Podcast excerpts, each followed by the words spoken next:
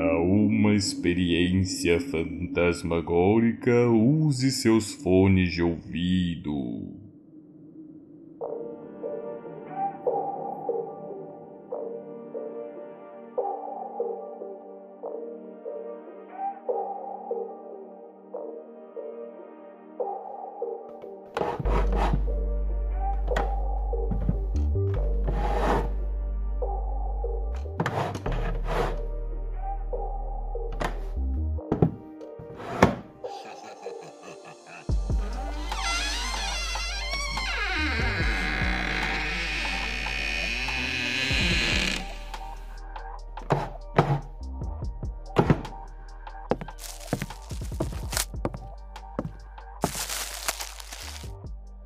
Oi?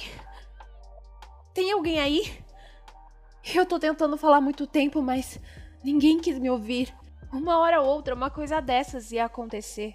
Eu sei o que parece, tá legal? Eu tenho provas. Eu posso provar minha inocência. Não fui eu que taquei fogo no Museu de História Natural. Se eu tivesse tacado fogo, teria fugido. Eu tô cansada. Essa coisa me persegue há anos. Tipo uma maldição, um animal, um monstro, entidade ou coisa da minha cabeça, pode chamar do que quiser. Mas de uma coisa eu tenho certeza: aquilo é real. Você deve achar que eu tô maluca, né? Ou que é uma pegadinha. Mas te juro, aquilo existe. E me assombra desde que eu era bem pequena.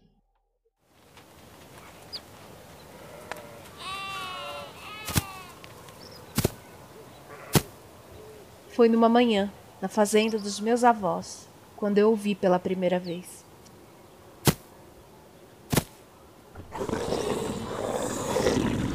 Ai!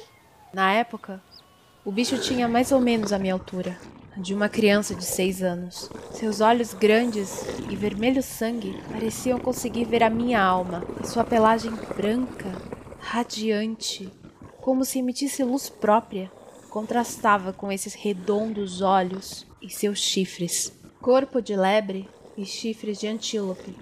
Lebrílope, como é chamado. Eu procurei nos livros e na internet. Meio lebre, meio antílope. A primeira vez que eu o vi, eu desmaiei. Mas não demorou muito para vê-lo novamente. Conforme eu fui crescendo, foi ficando normal vê-lo diariamente. No começo eu tentei evitá-lo por medo.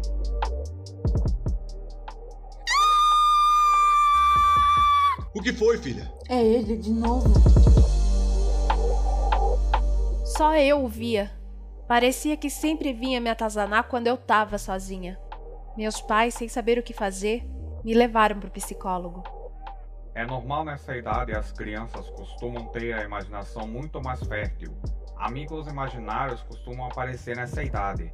No geral, esses amigos costumam ser mais bolsinhos, mas há casos no qual esses amigos podem assustá-los. Não! Não é imaginário! Eu sempre disse isso para eles, mas ninguém me ouvia. Eu tentava apresentar provas, como rastros que ele deixava, mas sempre achavam que era eu quem os fazia. Até que num certo momento eu desisti passei a ignorá-lo completamente. Por mais que ele estivesse ali, do meu lado, eu fingia que ele não estava mais por perto.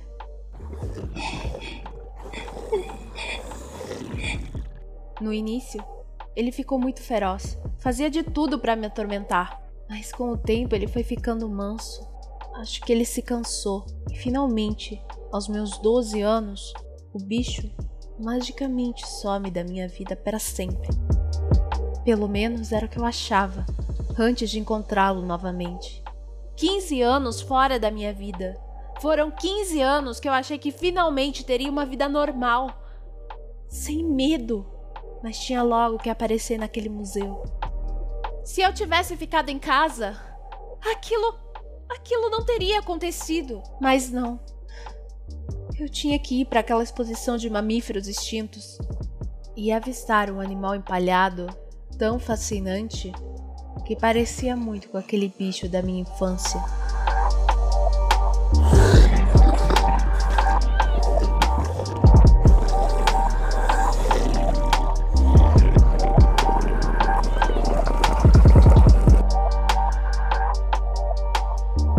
Ele, ele se mexeu! Ai!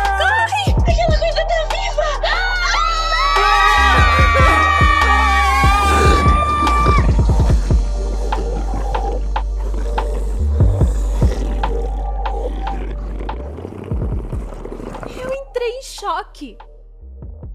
Eu não acreditei que eu podia estar vendo isso de novo. Não fiz nenhuma expressão e torci para ele não perceber que eu vi. Mas então, ele pulou na minha frente e eu não pude ignorar. Ele estava mais feio e velho.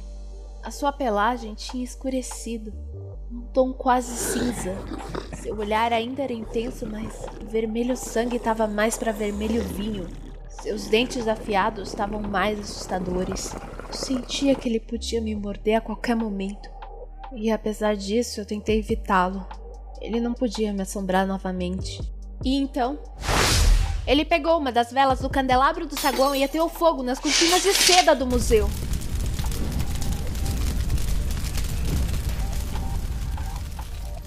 O fogo começou a se espalhar pelas cortinas e, no desespero, eu puxei as cortinas, mas o fogo só aumentava.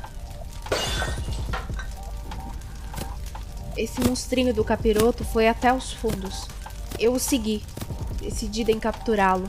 Mas no meio da correria, alguma coisa caiu em cima de mim e eu. Desmaiei. Acordei neste lugar com um saco na minha cabeça. Eu. Eu já contei tudo que eu sabia. Não há nada que eu esteja escondendo. Então, pelo amor de Deus, me soltem dessa cadeira. E tirem esse saco da minha cabeça.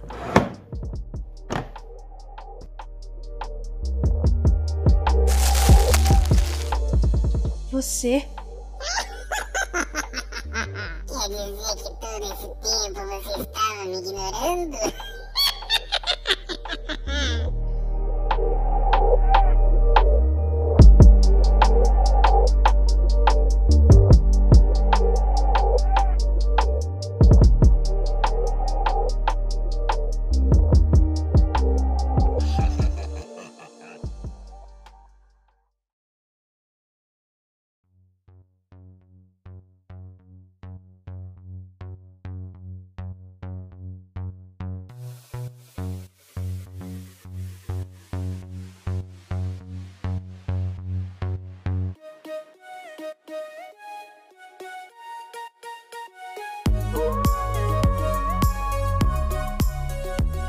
E esse foi o nosso forecast de Halloween.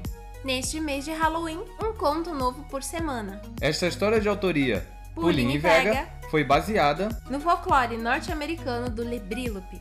Agradecimentos aos nossos convidados especiais: Fernando Fernandes, Ro Vaz, Isabela Cardoso, Carlos Henrique Esteves, e essa música maravilhosa, especial Forecast de Halloween, que estão ouvindo agora, se chama Dream Travel, feito pelo nosso fure amigo parceiro, Winco.